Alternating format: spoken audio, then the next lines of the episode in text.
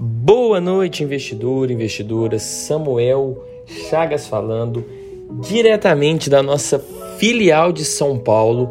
Hoje, dia 1 de outubro de 2021, exatamente às 19 horas e 52 minutos.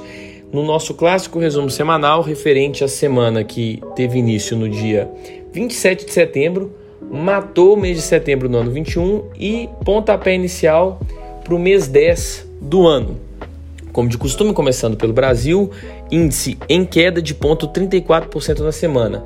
Não fosse o dia de hoje que tivemos um alívio nos mercados, é, o vermelho seria mais intenso. A gente com certeza passaria a casa do 1,5%, beirando os dois no mínimo. Se bobear até mais, na verdade, pela, pela média por alto que eu estou fazendo agora de cabeça. Já o dólar fechou em leve alta de 0,46% na semana, cotado a R$ 5,37.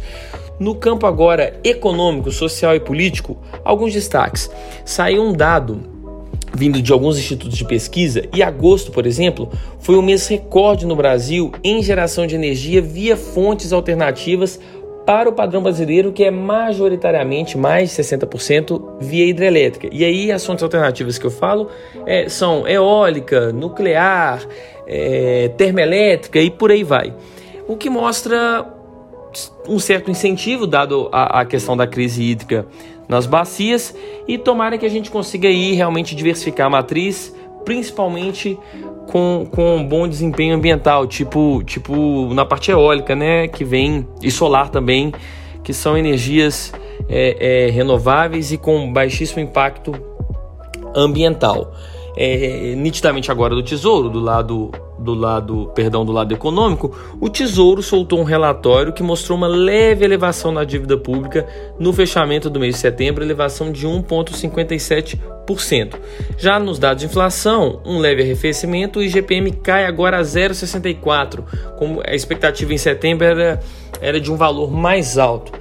Nada demais, ainda o índice está é, é realmente esticado, mas em, terra de cego, quem tem olho é rei. Então, qualquer alívio agora é, vai fortalecer um pouco a ancoragem das expectativas.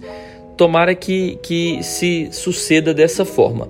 Por último, no corporativo, semana de ouro para os frigoríficos, com Marfrig pagando dividendos no valor de superior a um real por ação, JBS dando um show na bolsa, assim como Minerva, destaque para o setor com certeza com peso no índice, representou a maior alta na semana.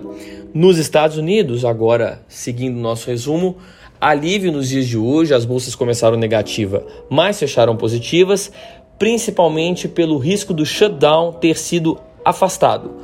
Por outro lado, a secretária do Tesouro Janet Yellen vê urgência para chegar entre, no, no, Congresso, no Senado, na parte política, um acordo bem rápido e a necessidade do aumento do teto de gastos para evitar um default, que é uma palavra chique para calote, na, na questão da dívida americana. Isso provavelmente vai, vai ser alcançado.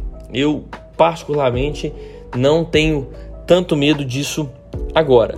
Por último, os três índices poluídos fecharam em queda na semana urso reinando no Tio Sam.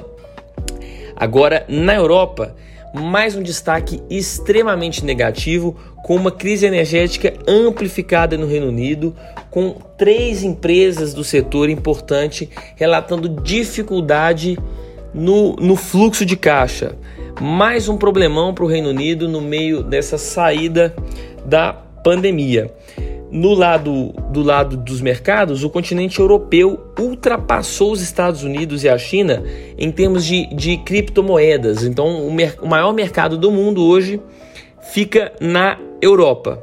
Do lado tradicional, as bolsas de valores, o estoque 600, que compila as principais empresas dos diversos índices dos inúmeros países europeus, fechou também em queda de 2,49% nessa semana. Para finalizar agora, na Ásia, o Shanghai Composite fechou em queda de 1,92% na semana. O fantasma Evergrande, que é a, a, segunda maior incorporadora imobiliária, que vem pela terceira semana consecutiva que eu comento por aqui, ainda assusta um pouquinho, apesar de o Partido Comunista, o governo chinês lá em Pequim, é, ter continuado as intervenções do ponto de vista financeiro, a, a história de transformar essa incorporadora no estatal não está nunca 100% é, é, descartada, mas é, é, quanto mais vamos mexendo nessa sujeira, a gente percebe, é, eu vejo duas coisas. Primeiro, que o problema Evergrande ele vai ser menor do que o esperado, o que é um ótimo sinal, mas a questão imobiliária chinesa, que vem se arrastando há anos, a história dos bairros fantasmas, em que algumas famílias têm três, quatro apartamentos e bairros inteiros despovoados. É, bairros essa semana que tiveram é, uma região inteira é, demolida por prédios que não conseguiram acabar a construção por, por desaceleração nas vendas. Enfim, esse, esse problema sociocultural e econômico chinês é, desses últimos anos, ele tem se mostrado maior do, do ponto de vista imobiliário como um todo, no macro para o país, também do que o esperado. Então, é, é, fica esse, essa balança com os dois pesos. Evergrande menor, mas o todo está ficando mais explícito e o buraco é mais embaixo do ponto de vista é, é social chinês, principalmente. É, por último, o minério de ferro tem uma nova semana extremamente agitada. É, é foi dia de alta de, de 5%. Anteontem fechou em queda, abriu né, para nós em termos do fuso horário, em queda de 6%. Mais uma vez, uma volatilidade extrema, apesar de hoje ter fechado em alta, à espera do feriado chinês. Agora, uma semana de feriado, numa das principais semanas é, da cultura chinesa.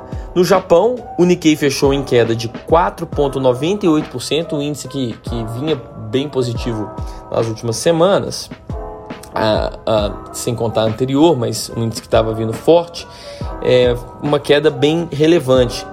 De todos ah, que eu comentei aqui, o maior vermelho. E o Banco Central japonês espera retomar o nível econômico pré-pandêmico no início de 2022. Pro, pro, para o calibre do Japão em termos tecnológicos e econômicos, é o retardatário do hemisfério norte, entre aspas, na, não na definição geográfica, na definição econômica de desenvolvimento, muito pelo trato bem mal sucedido da pandemia japonesa. Na, na Coreia do Sul, o COSP fechou em queda também acentuada de 3,28%, menos pior do que o Japão, mas ainda assim acentuado.